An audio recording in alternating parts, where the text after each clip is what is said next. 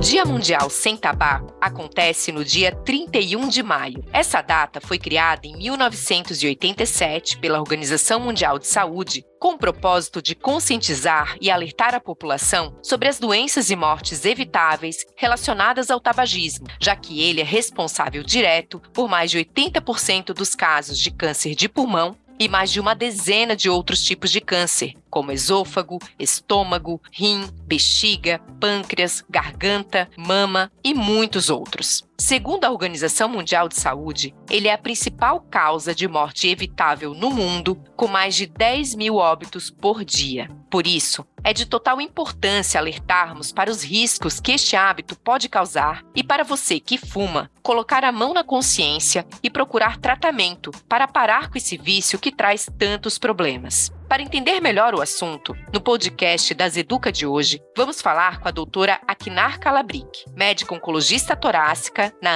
AMO, DASA, membro do Comitê de Tórax da Sociedade Brasileira de Oncologia e mestre em Oncologia pela Fiocruz.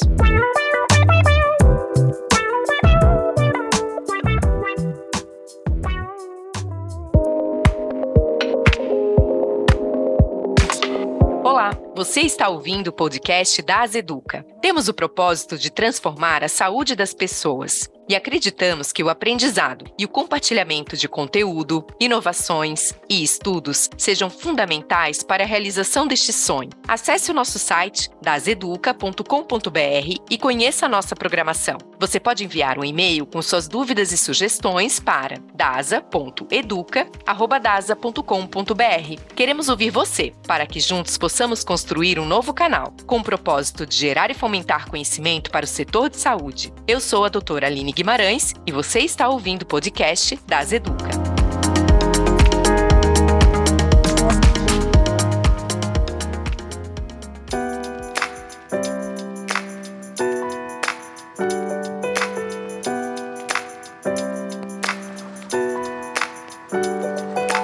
Olá, doutora Knar, seja bem-vinda ao podcast das Educa. Bom, dia 31 de maio é o Dia Mundial Sem Tabaco. A data foi criada para alertar sobre as doenças e mortes evitáveis relacionadas ao tabagismo. O tabaco mata anualmente mais de 8 milhões de pessoas em todo o mundo. Antes, um dos únicos vilões era o cigarro, porém hoje temos outras opções que podem ser tão ou mais prejudiciais como os cigarros eletrônicos, narguilés e até mesmo drogas ilícitas. Então, para começar, explica para gente, Akinar, quais são os principais problemas que o ato de fumar pode causar. Então, Aline, tudo bem? Obrigada pelo convite. Parabéns a Das Educa por esse podcast sobre um tema bastante importante, né, que é o Dia Mundial Sem Tabaco. Falando um pouquinho desse tema, na fumaça do cigarro a gente tem mais de 4 mil substâncias tóxicas diferentes, né? As principais que ela contém a nicotina, o monóxido de carbono, o alcatrão. Essas substâncias, elas interferem no funcionamento do sistema cardiovascular, neurológico e levam também ao desenvolvimento de vários tipos de câncer câncer. São mais de 50 doenças diferentes tabaco relacionadas. A gente pode citar hipertensão, o infarto, a angina, o AVC, que é o derrame, além de diversos tipos de câncer, como câncer de pulmão, de boca, de laringe, leucemia, pâncreas. Também causa doenças respiratórias, como a doença pulmonar obstrutiva crônica ou enfisema. Só para citar, quem fuma tem mais ou menos duas a quatro vezes maior risco de desenvolver doença coronariana ou acidente vascular cerebral e 20 vezes o risco de desenvolver câncer de pulmão. E ele também contribui ao desenvolvimento de outras enfermidades por diminuir a imunidade, como tuberculose infecções respiratórias oportunistas. Pode causar no homem, inclusive, impotência, infertilidade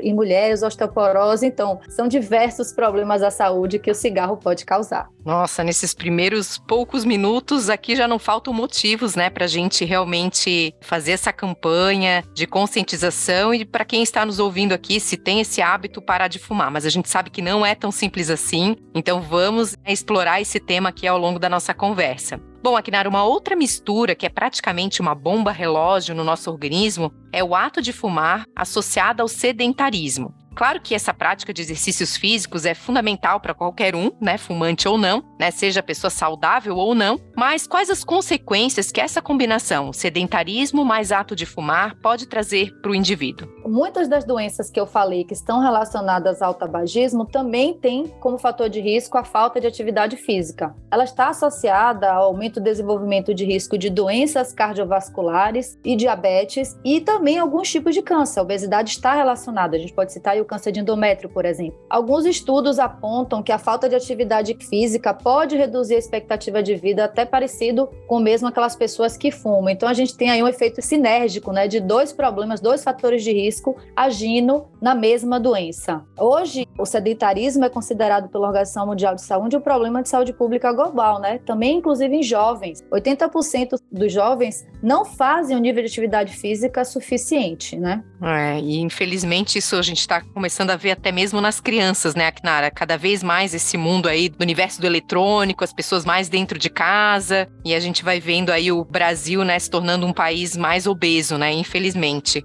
E outra coisa que eu vi, até li algumas matérias sobre o assunto, é que algumas pessoas, ao tentarem parar de fumar, ao invés de não fazer uso de nenhuma substância, elas passam a utilizar dispositivos como cigarro eletrônico. Então, ao tentar parar de fumar o cigarro que a gente conhece, o cigarro tradicional, né, acabam usando o cigarro eletrônico, também conhecido como vapor. O que é esse cigarro eletrônico e quais os riscos que o cigarro eletrônico pode trazer, Aknar? Cigarro eletrônico, para explicar como é que funciona, ele é um dispositivo que ele tem uma bateria na ponta que esquenta um líquido. Dentro desse líquido tem algumas substâncias químicas e aí esse líquido ele é vaporizado e aí você tem aquela sensação, né, de fumar como se fosse fumar um cigarro. E ele tem diversos tamanhos, formatos, cores e podem se colocar substâncias que dão até sabores. Mas dentro desse líquido tem também nicotina e às vezes a concentração de nicotina é muito maior do que a dos cigarros convencionais. Tem também derivados da maconha, o tretaidrocannabinol, que é um derivado da maconha. E o diluente que se utiliza para diluir essa substância é o propilenoglicol, que quando ele é vaporizado, ele transforma numa substância tóxica chamada formaldeído associada ao câncer. Então a gente vê aí já vários alertas de doenças respiratórias, cardiovasculares e provavelmente também o câncer, só que a gente leva anos, né, para estabelecer o desenvolvimento do câncer, mas se tem substâncias cancerígenas, tem assim a potencial risco de desenvolver o câncer relacionado a esse tipo de fumo. Perfeito.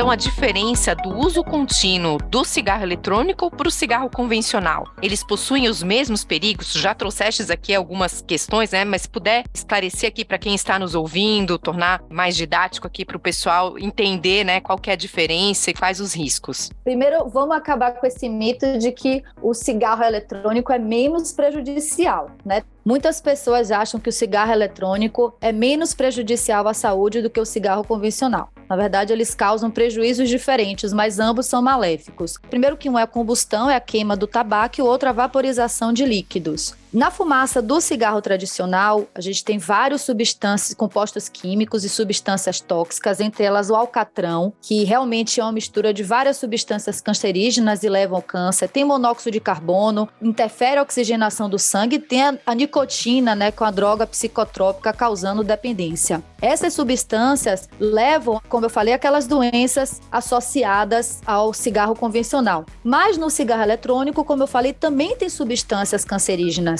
A combustão leva a formaldeído e tem também metais pesados. E esses metais pesados são cancerígenos também. E tem outras doenças causadas pela elevada temperatura que esse vapor chega no nosso organismo. Ele pode ser vaporizado até 350 graus, levando até danos químicos e físicos no pulmão desses pacientes que usam o vaporizador. É super esclarecedor, Akinar. E o que a gente tem observado também é o uso que está se disseminando entre os adolescentes, que curiosamente não se dizem fumantes, né? Você fuma? Não. E são super usuários do do cigarro eletrônico como se não fosse um cigarro, né? É bem complicado, assim, complexo o que está se passando na cabeça, né, desses adolescentes. E uma coisa que é bastante importante de deixar claro é que esses dispositivos eletrônicos para fumar são proibidos de serem vendidos aqui no Brasil pela Anvisa desde 2009. Então a comercialização desses produtos acontecem de forma muito intensa via internet, o que fez com que ele se disseminasse, né, e que e toda essa cultura desse hábito de fumar se disseminasse, especialmente aqui que a gente tem observado entre jovens, né? Só o fato de ser proibido pela Anvisa já não seria motivo suficiente para fazer alguém pensar duas vezes antes de fazer o uso desses cigarros eletrônicos, Akina? Com certeza, Aline, mas o mais importante é a gente pensar no que levou a proibição da comercialização do cigarro eletrônico, né? Então, eu já comentei que nesse dispositivo a gente tem uma concentração muito maior de nicotina. Isso causa a dependência mais rápida e mais intensa até do que o cigarro convencional. Além disso, ele aumenta o risco daquela pessoa que fuma o cigarro eletrônico migrar para o cigarro convencional. E o mais preocupante de tudo, Aline, se a gente não sabe quais são as substâncias que são colocadas nesse refil do cigarro eletrônico, uma vez que cada produtor coloca a sua substância e não existe uma fiscalização dessa produção. Então a gente não sabe o que pode estar lá dentro e existem diversos produtos que podem ser utilizados. Mais uma vez, eu já falei aqui o THC, o tetraído canabinol, derivado da maconha, mas também tem substâncias que fazem muito mal à saúde, como metais pesados e outras substâncias tóxicas. Então, por isso que, além de proibir, no ano passado foi estipulado uma multa para o caso de comercialização desses dispositivos. Muito importante, né? A gente acaba tendo que realmente cobrar aí políticas públicas, né, para que a gente consiga combater aí o uso desse tipo de dispositivo. Bom, e devido a tantas consequências que o cigarro eletrônico pode causar, em 2019, um nome foi dado para uma doença causada por esse hábito, a EVALI ou EVALI, doença pulmonar associada ao uso de produtos de cigarro eletrônico ou vaping. Então, de acordo com a Sociedade Brasileira de Pneumologia e Tisiologia, a EVALI pode causar fibrose pulmonar, pneumonia e insuficiência respiratória. Por isso, é de suma importância que a gente fique atento aos sintomas respiratórios que o cigarro eletrônico pode causar e que podem desencadear ou indicar doenças graves, né? Pensando nesses tipos de problemas causados, quais os sintomas que o indivíduo com esse tipo de doença, com essa doença pulmonar associada ao uso de cigarros eletrônicos, podem apresentar? E quais os tratamentos que devem ser aplicados além da suspensão, né, obviamente, do uso desses dispositivos, Aknar?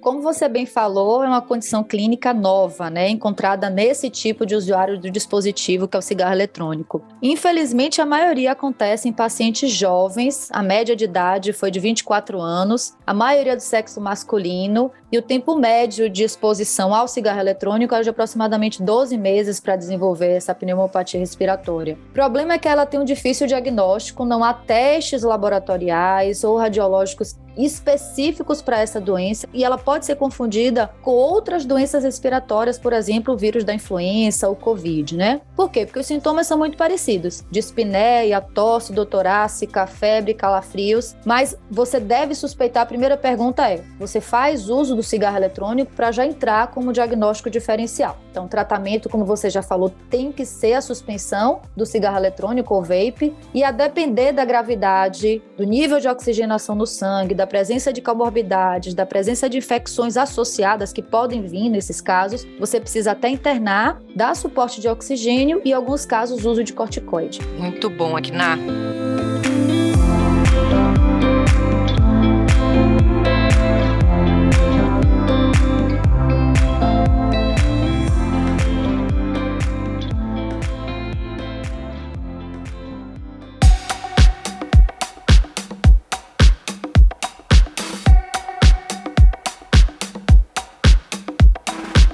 Bom, e até para tornar um pouco mais palpável aqui para o nosso ouvinte, eu já entendi que esses cigarros, né, comparando o convencional com o eletrônico, tem alguns componentes que são comuns, né, aos dois tipos de cigarro e outros não, né? E a gente tem até essa dificuldade de saber exatamente o que que tem ali na composição do cigarro eletrônico. Mas a gente poderia pensar em fazer um paralelo assim, por exemplo, tantos cigarros eletrônicos correspondem a tantos cigarros convencionais e vice-versa, ou é muito difícil? E aqui eu estou pensando mais em tornar palpável para quem está nos ouvindo, né? É porque a gente conhece já há muito tempo o cigarro convencional e o cigarro eletrônico é algo novo, né? E talvez então, se a gente conseguisse fazer esse paralelo, pudesse tornar um pouco mais palpável aí o malefício do cigarro eletrônico. A gente consegue fazer melhor com a nicotina, né? Que são substâncias que estão presentes nos dois e no mínimo a menor concentração já encontrada no cigarro eletrônico é três vezes maior do que a concentração do cigarro convencional. Então a gente já parte daí. Fora isso, essas substâncias elas são diferentes. A gente não tem o alcatrão no cigarro eletrônico, a gente tem outros tipos de metais pesados e outros produtos cancerígenos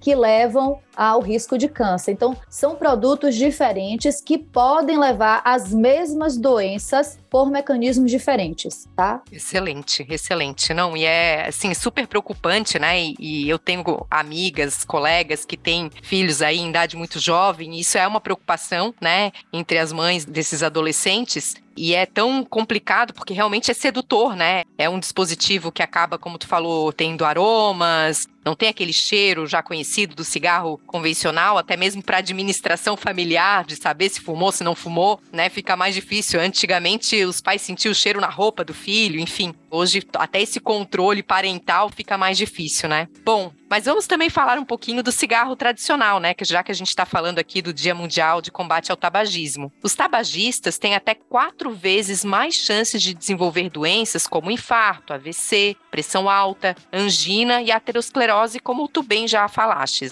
Isso acontece porque a fumaça do tabaco favorece a formação de placas de gordura nos vasos e o desenvolvimento de coágulos, fazendo com que o fluxo sanguíneo seja dificultado. Então, além desses e de outros problemas que o cigarro traz, não são só os fumantes que possuem problemas decorrentes desse hábito, né, Akinar? O tabagismo também é um perigo para as pessoas ao redor, que são os chamados fumantes passivos. Então, quais são os riscos para os fumantes passivos e por que, que só de ter contato periódico com a fumaça, sem fumar, pode causar esses riscos? Os não fumantes, eles aqui convivem com o fumante, né, em ambientes fechados principalmente, eles acabam respirando as mesmas substâncias tóxicas que o fumante inala, né, e que sai desse cigarro. Naquela fumaça do cigarro, a mais escura, é um composto chamado alcatrão, e dentro desse alcatrão que é exalado no ambiente, existem vários cancerígenos, como arsênio, níquel, benzeno, e essas substâncias realmente induzem problemas respiratórios. A fumaça da ponta do cigarro, inclusive, ela contém concentrações mais altas dessa substância do que aquela fumaça que vai para dentro do pulmão do paciente que fuma, né? Então isso já causa um medo e um alerta bem, bem importante. Então, o fumante passivo está exposto às mesmas doenças que o fumante ativo. São infarto agudo do miocárdio, doenças cardiovasculares,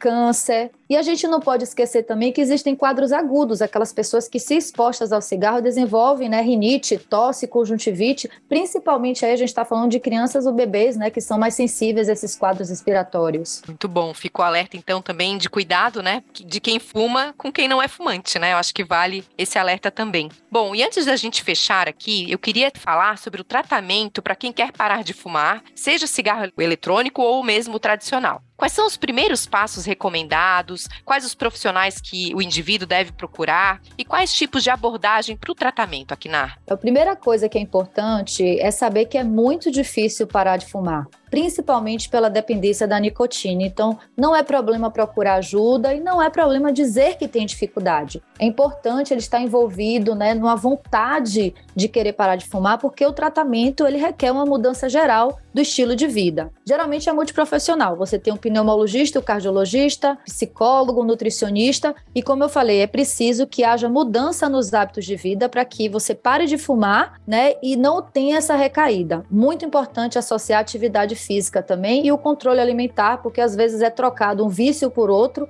e acaba descontrolando o peso. Muitos casos, né, são necessários tratamentos medicamentosos e aí vem os derivados da nicotina, que hoje existem diversas formas, adesivos, chicletes, gomas, sprays, comprimidos e tem também terapias medicamentosas como a bupropiona, que são prescritos aí por médicos e fazem esse acompanhamento e todo paciente, quem vai usar o que, qual é a forma, ele é muito individualizado. Perfeito. Então eu estou imaginando aqui aqui que o tratamento para quem usa cigarro eletrônico ou uso tradicional acaba sendo diferenciado até porque são indivíduos diferentes, então requer essa abordagem multidisciplinar, enfim, é isso, Akina? É, e a gente tem muito pouca literatura sobre o cigarro eletrônico em relação a parar né, desse vício. Principalmente porque o cigarro eletrônico está muito comum em jovens e adolescentes, onde a literatura sobre essas medidas medicamentosas é muito escassa, né? O uso de nicotina ou medicamentos, a gente tem poucos dados, poucos estudos falando disso de adolescentes e jovens. Então, nessa população, em relação ao cigarro eletrônico, que se utiliza mais são as terapias comportamentais. Como são essas? Aquela terapia cognitivo-comportamental, a meditação, as terapias de grupo e ali existem até aplicativos para smartphones, celulares, computadores que você pode utilizar para ajudar a parar de fumar, né? Eles mandam recados, levam alertas, e isso é bastante interessante nessa população. Excelente, Akina. Bom, estamos chegando aqui ao final desse episódio. Gostaria que você deixasse uma mensagem de conscientização para quem está nos ouvindo e quer saber mais informações sobre esse assunto. Lembrando que, assim, há mais de 30 anos, os fumantes no Brasil correspondiam a quase um terço da população adulta, né? E através de medidas, políticas públicas e educação, a gente teve uma queda expressiva do tabagismo e hoje menos de 90% da população adulta fuma. Então é possível melhorar, sim, combater o tabagismo. Só que a gente está vivendo hoje, né, é o contrário, a gente está vivendo uma preocupante epidemia do cigarro eletrônico, principalmente em pacientes jovens, e a gente já sabe que cigarro eletrônico é prejudicial à saúde, está associado a vários problemas descobertos e que podem ainda ser descobertos. Então, cabe a nós, profissionais de saúde, pais, educadores, evitar aí essa catástrofe de saúde coletiva. Excelente, Akinar, muitíssimo obrigada por estar conosco aqui, foste super esclarecedora, tenho certeza que sanou muitas dúvidas aqui dos nossos ouvintes. Parabéns pelo trabalho e seguimos em frente então nessa luta aí contra o tabagismo, contra o cigarro eletrônico, cigarro convencional e outros hábitos de fumar. Muito, muito obrigada.